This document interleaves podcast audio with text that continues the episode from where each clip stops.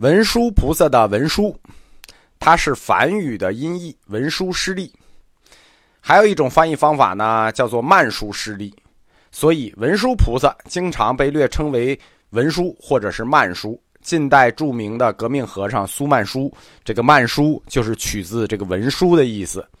中国人一般不敢这么取法号，主要是因为他母亲是日本人，所以他取了这么一法号。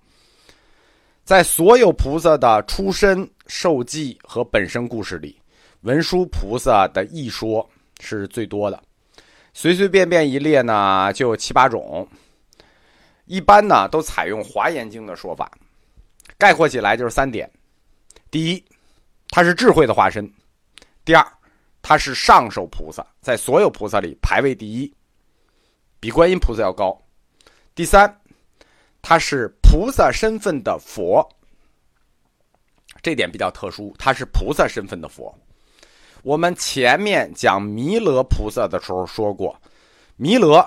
又叫菩萨，又叫佛，是唯一一个又叫弥勒菩萨又叫弥勒佛的人。同时有两种称号，呃，简单说呢，就是所长和党所党委书记是一个人，所以你可以叫他所长，也可以叫他呃书记。而文殊呢，他是另一种形态，他的名字就是佛，就是他的职称就是佛，但是他的身呃他的职称就是菩萨，但是他的身份是佛。就是说，是副部级的正部级干部，这个性质。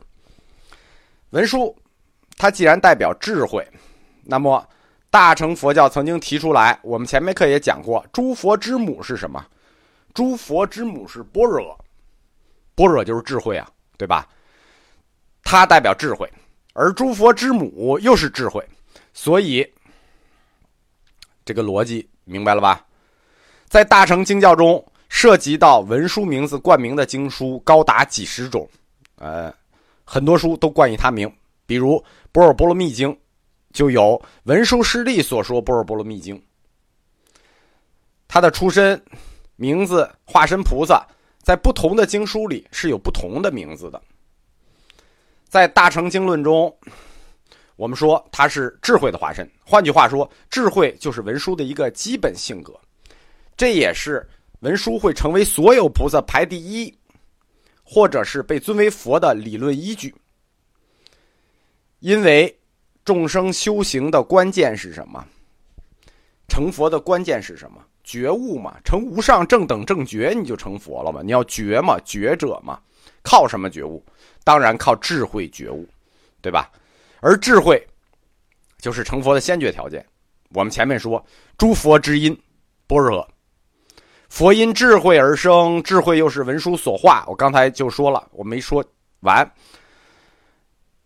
换言之，那佛就是文殊所生。再换言之，文殊菩萨就是诸佛之母，这个地位就高了。诸佛之母不光是智慧，它的具象化就是文殊。在文殊师利，呃，涅盘经中说，文殊师利。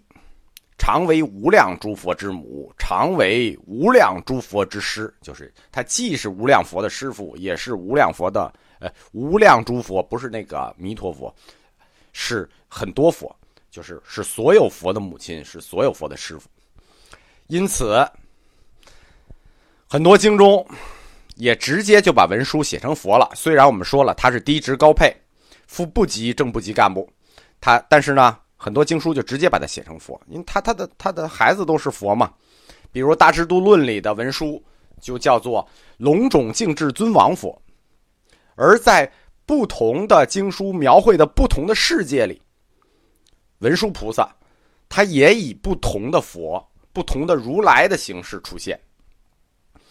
在这个《菩萨出胎经文殊变化品》里头说，就有三种世界啊。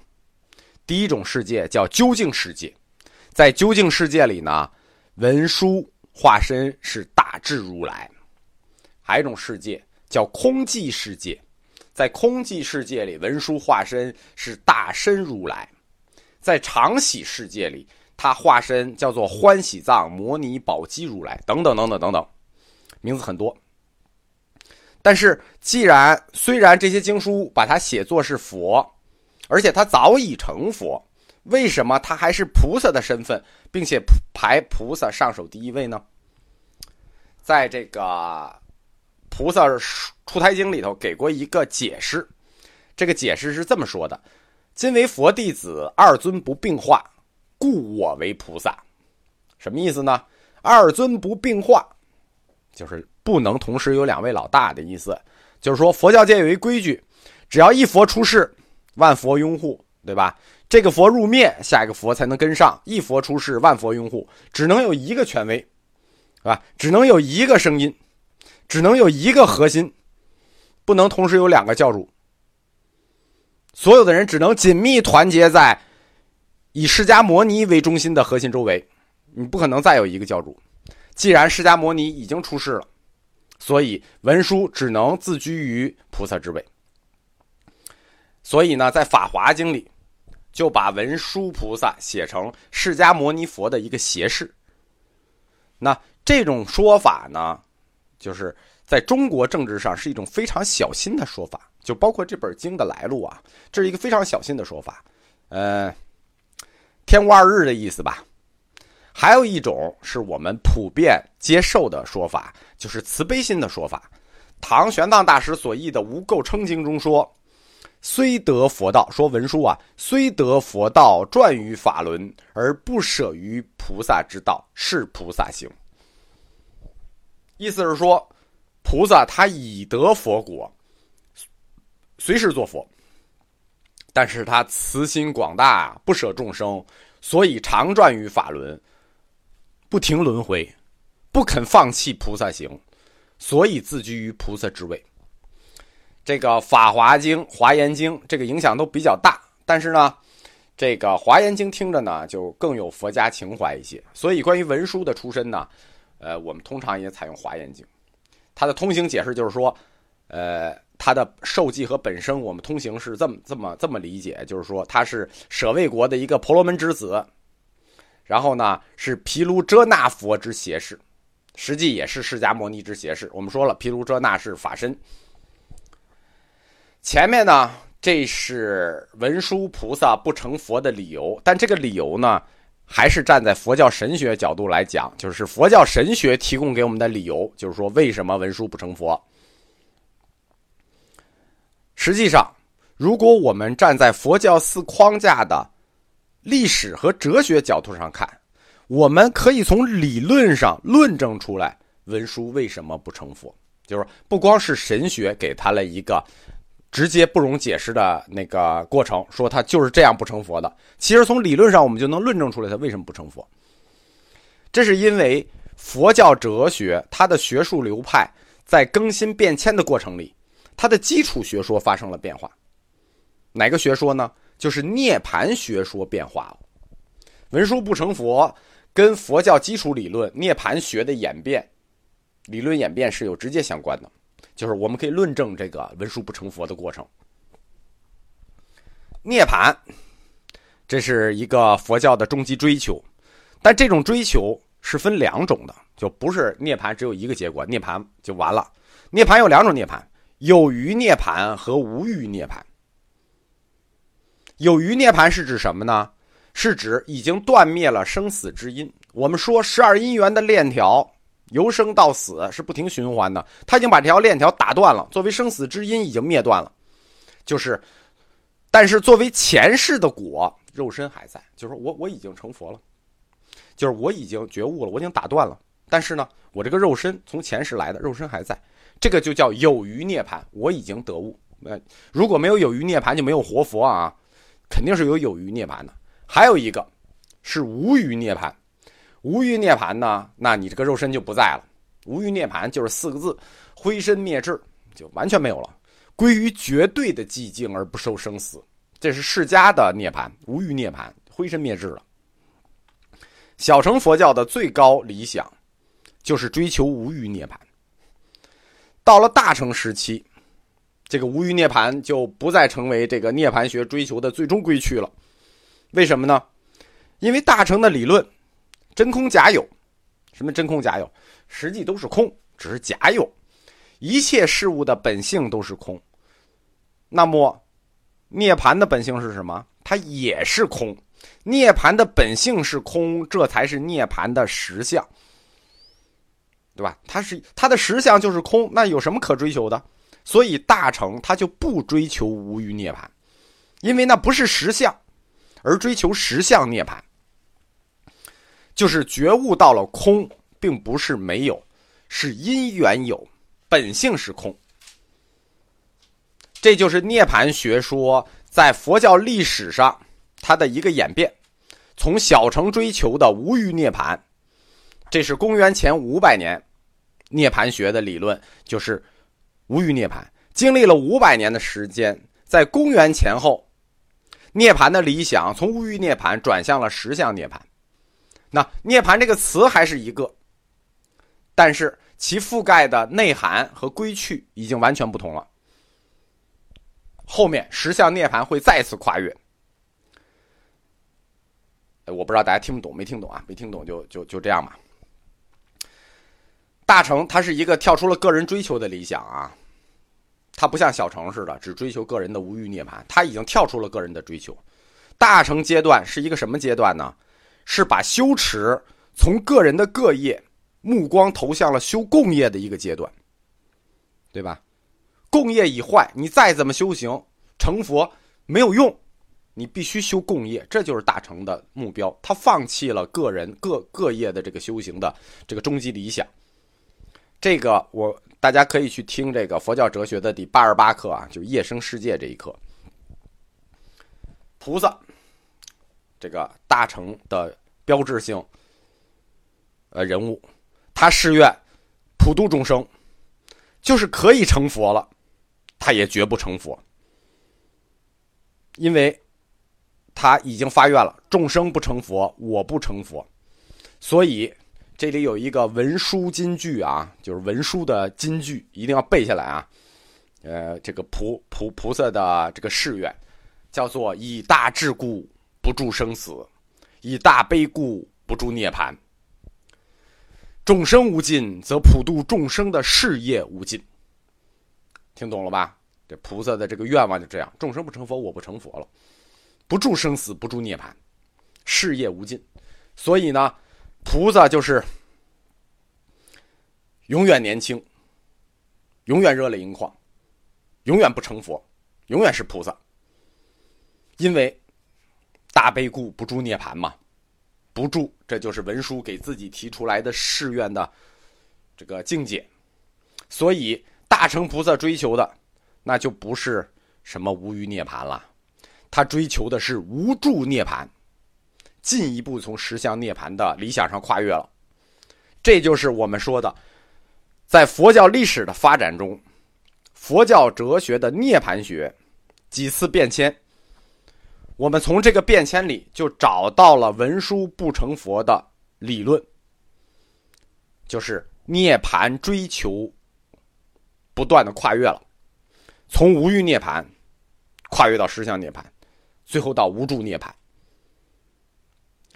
文殊的誓愿就是这种学术概念流变的一种表现。那我们这个就是说，理论上证明一下啊，也不一定全对。我们一般提文殊菩萨，一提就是俩人，文殊普贤，总是文殊和普贤并称。文殊呢，主智慧；普贤呢，主理德。什么叫理德？就是道理的理德。青狮白象，文殊普贤，它是有标志的啊。一个骑青狮，一个骑白象。在佛教里头，一出现就是一对儿：文殊、青狮、普贤、白象，对吧？分别代表智慧与品德。这是一个个人修养的问题，智慧与品德。所以他们之间的关系为儒家所非常重视。后来这两位菩萨的理论。理论联系，包括他们的这个理论渗透，直接影响到了后来中国儒家所分流出来的理学和心学。因此，我们可以用多一点时间把它们展开一下，呃，但是比较难，没有兴趣的同学就可以把这段跨过去了。这是纯理学和这个心学的事情。文殊与普贤，他们关系阐述的比较清晰的是《华严经》，在《华严经》里头。理被人格化成了普贤菩萨，智被人格化成了文殊菩萨，就是我们通常所说的普贤表理德，文殊表智德。大家先记住这一对关系啊，普贤表理德，文殊表智德。华严经所说的理与智呢，不是我们一般意义上理解的理与智，它是指佛教视角上的理与智。换言之。普贤表达的理和文殊表现的智，那是佛教的理智，不是我们一般意义的理智。那普贤说的理，那就是佛法，佛教的终极真理。但文殊的智呢，就是佛智，又叫如来智，就是他这个理叫佛理，他这个智叫佛智，这个佛智就是如来智，意味着他们这一对理智关系是在佛教的认识体系里的，通过如来智。来认识佛理，这是逻辑的第一环。大家记住啊，通过文殊的佛的如来智认识普贤的佛理，这是逻辑的第一环。所谓道理，道理通向理，得有一个道路。道理就是这个意思。道理，如来智是哪来的呢？佛教认为众生本有如来智。那文殊的作用是什么呢？启发众生觉悟到自己本有的如来智，换言之，如来智这个东西早已经藏在众生心中，只是等着文殊菩萨来激发。而众生文殊菩萨用什么让众生来觉悟到自己的如来智呢？嘿，绕回来了，觉悟到如来智的客观条件就是佛理，以理发智，这是逻辑的第二环。众生觉悟内心的如来智，要靠普贤的理来点破，这就是第二环了。通过理来发现智。我不知道这段大家晕了没有啊？第一环要通过智来认识理，第二环要通过理来发现智，这就是文殊和普贤之间的关系。文殊的智先认识普贤的理，第二环普贤的理发现文殊的智。佛教和汉语真是天生一对儿啊！真是模糊定义的代代表作。从这两个逻辑环里，我们会发现，他们已经绕成圈了。认识理靠智，发现智靠理。如果这个事儿是要站在西哲的逻辑上啊，这个事儿已经没法玩了，对吧？这个叫什么呢？这叫循环论证，这没法证了。这这你自说自话成圈了。但是呢，如来智、佛智。这是佛教的认识体系，我们强调一下啊，这不是我们的认识体系，这是佛教自我的认识体系。在佛教的认识体系里，这反而就对了。为什么呢？华严讲什么？听过我的课，同学是有概念的啊。讲圆融，讲循环。华严始终讲的就是二者一，一者二，二者一，一者二的故事，对吧？互相依赖，缺一不可。这叫什么？这叫理智相济，就是理和智记在一块儿了。所以这两个逻辑环，由智认识理，由理发现智，它不光是对了，哎，它岂止是对了，它简直就是对了。我们在佛教哲学今年冬天的课里呢，会讲到佛教义学的两大学海。佛教义学里有两大学海：定学学海和慧学学海。普贤就是属于这个定学学海的，文殊就是属于这个慧学学海的，就是定慧智那个不定慧戒定慧那个定慧。我在这里提前引用一下那个课的这个资料啊，大家听一下，不懂就过去了。呃，理是法的本体，法的内核，法的本体是理。法它如果在现实中。将表现为一种行为或者运动，因此，礼就是行。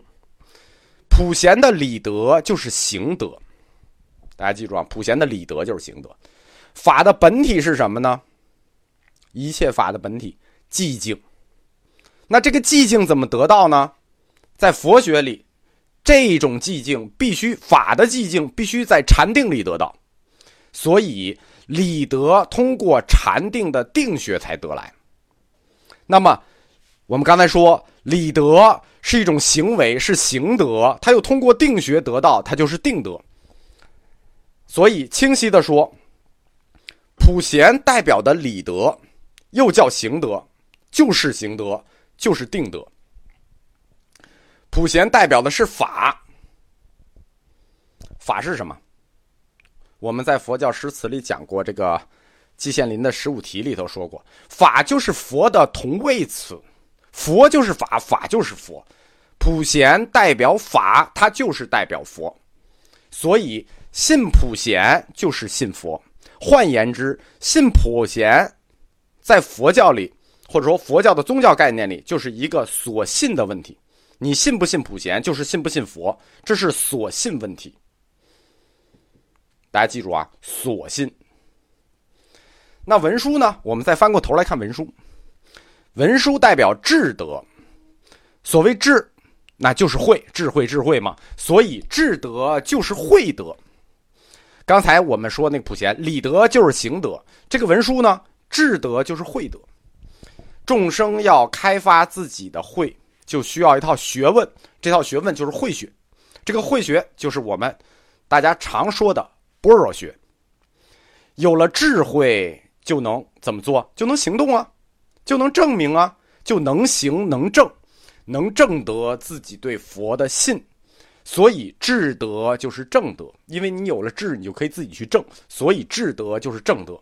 因此，清晰的说，文书代表的是智德、正德、慧德。我们刚才说普贤代表的是什么？理德、行德、定德，文书代表的是智德、正德、慧德。所以信文书，实际是信自己的智慧，信自己的如来智，信自己能觉悟、能信佛。这就是一个能信的问题。我们刚才说了，普贤代表着佛教宗教里的所信问题，文书就代表着佛教宗教里的能信问题。这个如果听这段啊，大家把这个东西拿纸一列。对上，互相一对，就明白我在说什么了。我们只要把两位菩萨并列在一起，把我刚才讲的列起来，一看就明白了。如果你把文殊和普贤对应起来，普贤的理德对应着文书的智德，理和智对应，这叫什么？这叫理智相济，记在一起了。那理德又是行德，智德又是正德，那么。行德和正德对应起来叫什么？那就叫行正相应。定德和慧德对应起来呢？那这个结论就出来了。这就是我们佛教常说的定慧双修。所谓定慧双修，定慧双修，实际就是普贤的定德、普贤的理与文殊的慧德、文殊的智。同时修，同时修文殊普贤，这就叫做定慧双修。就大家老说定慧双修，定慧双修这个词，这个词是这个意思。普贤，我们说了，代表的是所信问题。你有智慧。